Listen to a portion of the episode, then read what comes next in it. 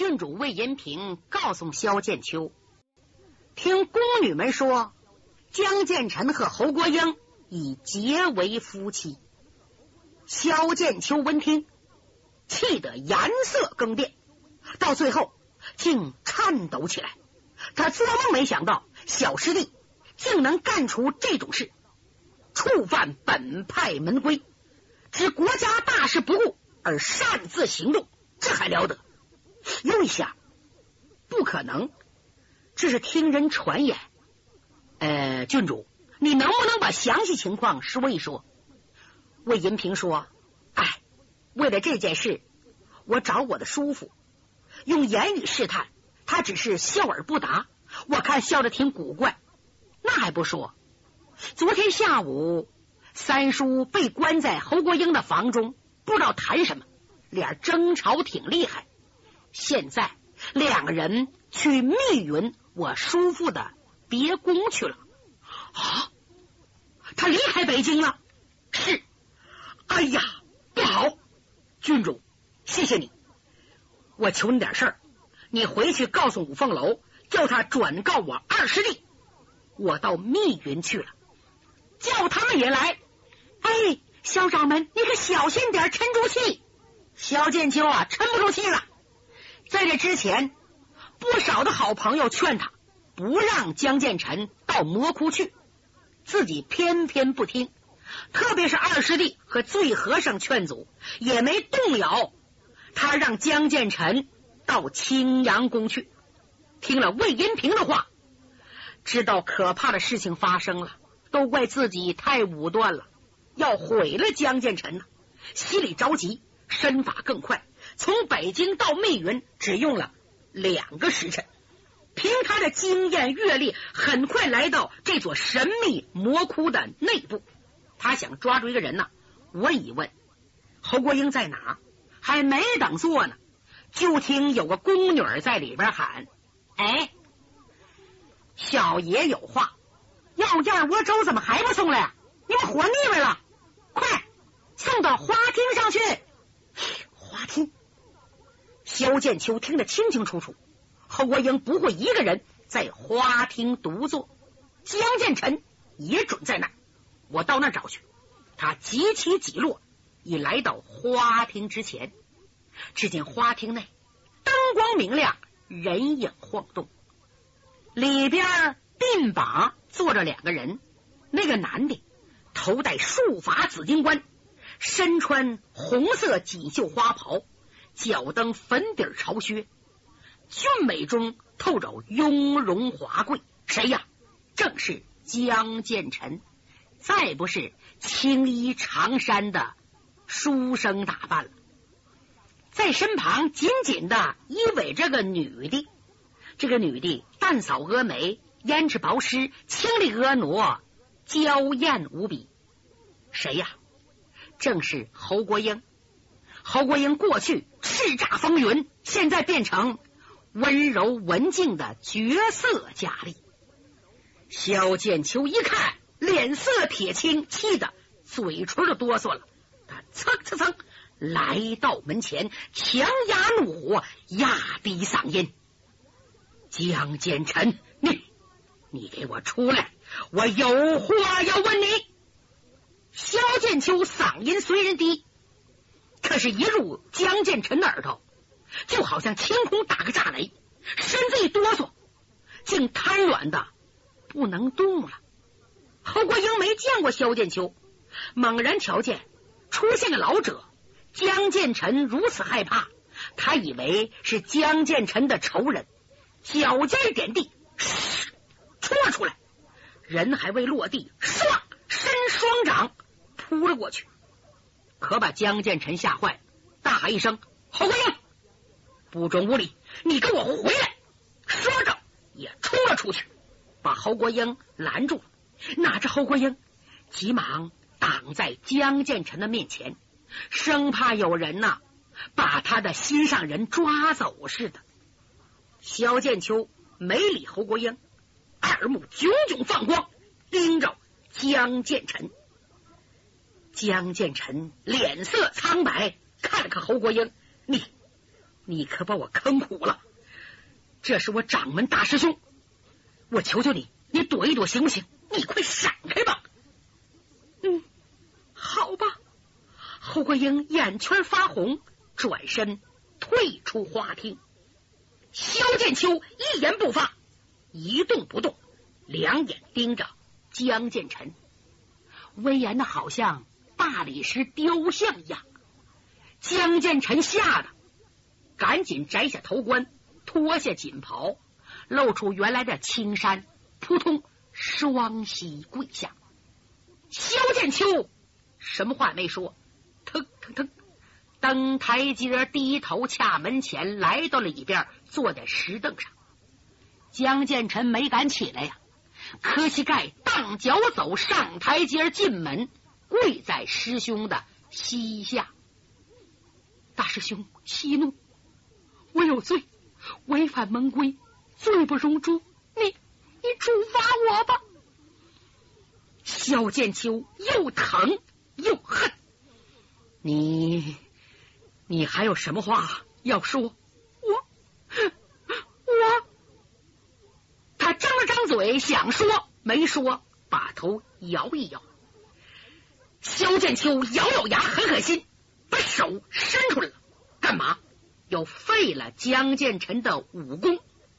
他呜，手指刚一伸，江建成急忙拦住师兄：“师兄，你慢着，小弟不是怕死，只是想我把师兄你护送出去，免得侯国英冒犯你老师兄。走吧。”萧剑秋心中一震。可脸上杀气未减。嗯，江建成，我以掌门人的身份，要你把事情经过说一遍，不得有丝毫隐瞒。讲。嗯，说到这儿，闭上眼睛。江建成知道不说是不行，可怎么说出口啊？他正在为难。从花厅后边转身过来一个人。谁呀？这是女魔王侯国英。江建成生怕他使毒计，忙说：“你你出去，这里没你的事儿，你出去。”侯国英比刚才稳重多了，他已经换回男装，手拿铁扇。听了江建成的话，噗呲一笑：“什么？没我的事儿？没有我，能有这种事儿吗？看把你吓成这个样子！”要吓出个好歹的，我这辈子可怎么过呀？哼，萧大侠，我侯国英敬你是一派门长，生平第一次求人，求你允许我替你师弟把事情经过说一遍，行吗？萧剑秋被他这一僵啊，反而愣住了。他瞟了侯国英一眼，换上了男装，儒雅潇洒。和江建成好像同胞兄弟，心中不由叹息呀。这侯国英真是奇才，可惜误入歧途，作恶太多。否则和三师弟这是天造地设的一对儿。哎，我怎么这么想？侯国英，你替他说吧。好，谢谢萧掌门。来呀，献茶。有人把茶杯。放在萧剑秋的眼前，他说的很快，不一会儿的功夫就把事情发生的经过原原本本的说了一遍。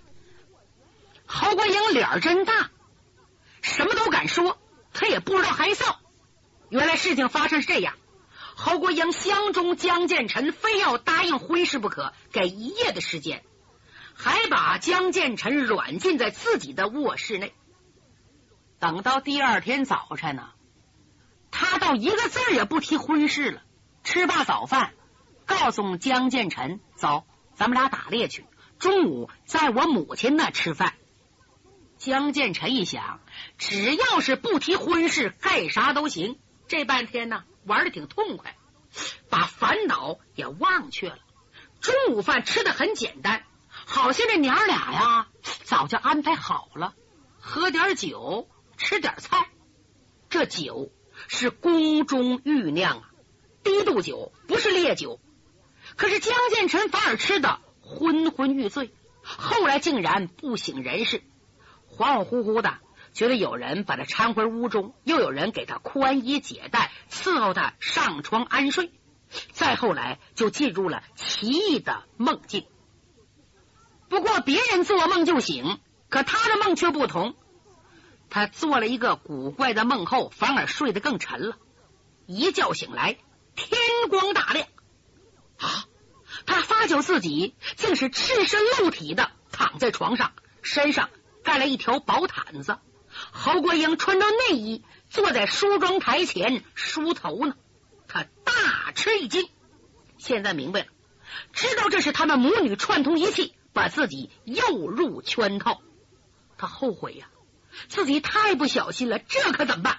事情太突然，太可怕了，反而愣到那儿了。侯国英见他没发火，只是呆呆出神，认为他是生米做成熟饭，算是默认了。芳心一喜，玉手一松。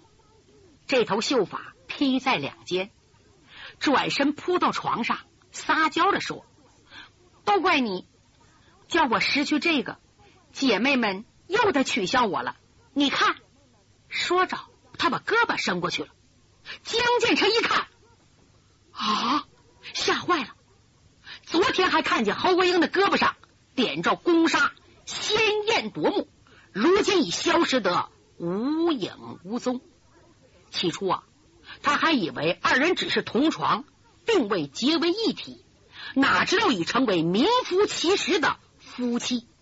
当时又气又急，把满腔怒火发泄在侯国英身上。你、你、你可坑死我了！一抬手，啪，正打在侯国英的后背上。因为侯国英啊是半伏在身上，一点准备没有。这一掌震得侯国英。心血翻滚，一张嘴，哗，吐出一口血来。侯国英哪受过这个呀？长这么大也没人碰他一个手指头啊，给打吐血了，这还了得？江建成认为他非翻脸不可，故此做好了准备，防备的还手。做梦都没想到，侯国英嘴上挂着血迹，脸上却露出笑容，接着竟笑出声来。哎呦，笑那么真切，那么甜，把江建成笑愣了。只见侯国英捋了捋长发，说：“打得好，你的事儿我都知道了。燕日华已从东方碧莲那证实了，你不叫水川，你是五岳三鸟的老三，钻天鹞子江建成。他把这件事报告给我。”因为你是我和燕日华共同在老爷子面前保奏的，你又毁了他这么多的心腹志士，燕日华要吓死了，找我出主意怎么办？我告诉他不准暴露一点痕迹，他听我的。我想赌一下我侯国英的命运，就硬逼着我母亲取来皇宫大内秘制的醉仙散，又怕你内功厉害。又加进一点迷药，终于铸成了你我一辈子婚姻大事。我知你是五岳三鸟中最杰出的人物，奉命来此，必有重任。一旦醒来，对我要下杀手。可是我一向任性惯了，这次也是拼的一死，做我想要做的事。不料你这一掌打出你内心秘密，你。你是舍不得杀我，接着又笑了起来，如花的笑脸后边透出一丝的凄凉。他还没有笑完，又吐出一口血。嗯，江建成说：“谁说我不想杀你？”霍英还在笑。哼，你还用说吗？那不明摆着，以你的功力，随意一掌也能开碑裂石。你方才咬牙切齿，把一个毫无防备的女人打成轻伤，这说明你舍不得杀我，这足以叫我死而无憾了。啊！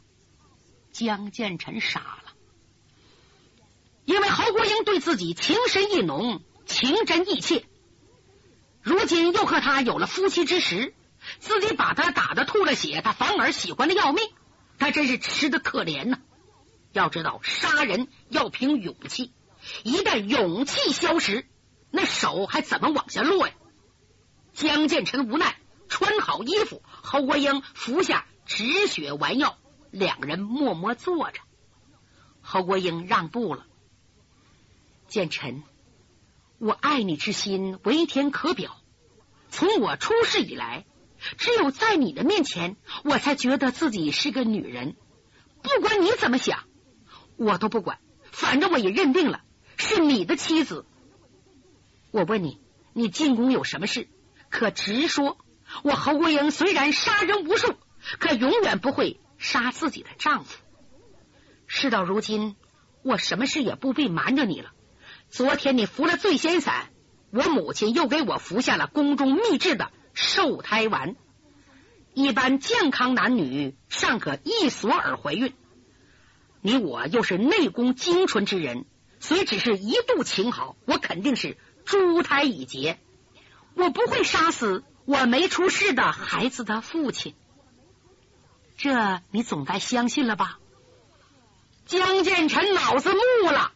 他不但和侯国英结成夫妻，又为他怀了孩子，太棘手了。事已至此，不如公开一谈，好吧？既然这样，我也不瞒你了。我为什么进青阳宫是这么、这么、这么回事？情就是为了讲魏忠贤置于死地，要那份名单。你想怎么办吧？他认为侯国英说什么也不会给自己帮忙，哪知道侯国英。慷慨应允，不就那份名单吗？我替你抄一份，送给你师兄，行不行？江丽人说好啊，那你快点吧。但是你得跟我走，这么办？你离开你师兄，我离开这座青阳宫，我也不当官了。咱们夫妻一生一世，永远厮守。江建臣不干呢。他能和一个臭名昭著的女魔王远遁他乡？更何况他们师兄弟同称三鸟，焉能一鸟独飞？岂不有违师门？故此俩在卧室争吵。后来侯国英说了：“你不要那份名单吗？名单在密云别宫的一间暗室里，只有我和魏忠贤各有一把钥匙。”江建臣说：“你先把名单取来。”以免夜长梦多。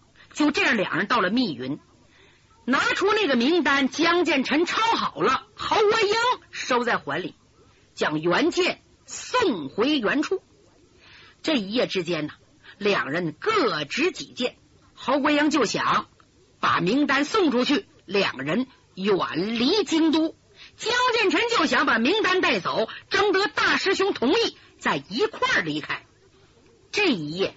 两人本是新婚燕尔，如胶如漆，可是达不成协议，争吵不休啊！经过努力，最后达成协议了。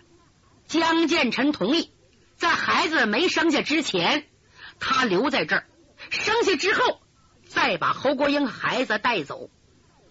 侯国英挺高兴，对江建臣百般体贴温柔。今天晚上。他陪着江建臣在花厅赏月，正商量把名单怎么送出去呢。萧剑秋突然出现，方才这些话由侯国英代叙，江建臣点头默认。而萧剑秋因为只注意他的叙述，不知不觉中啊，拿起那杯香茶来了，咕噜喝了两口，喝下之后觉得不妙。我身在魔窟之中，不应该把东西胡乱的喝进去啊！他一提真气，哎，没发觉什么不适，也就放心了。侯国英，事情已经挑开了，你也不必再遮着瞒着了。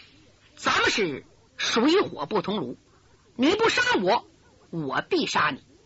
你和我师弟的事，就算一场梦，我算没听见，也不知道。你把名单交出来，我带师弟回去。错过今天，咱们在哪里碰着哪里算。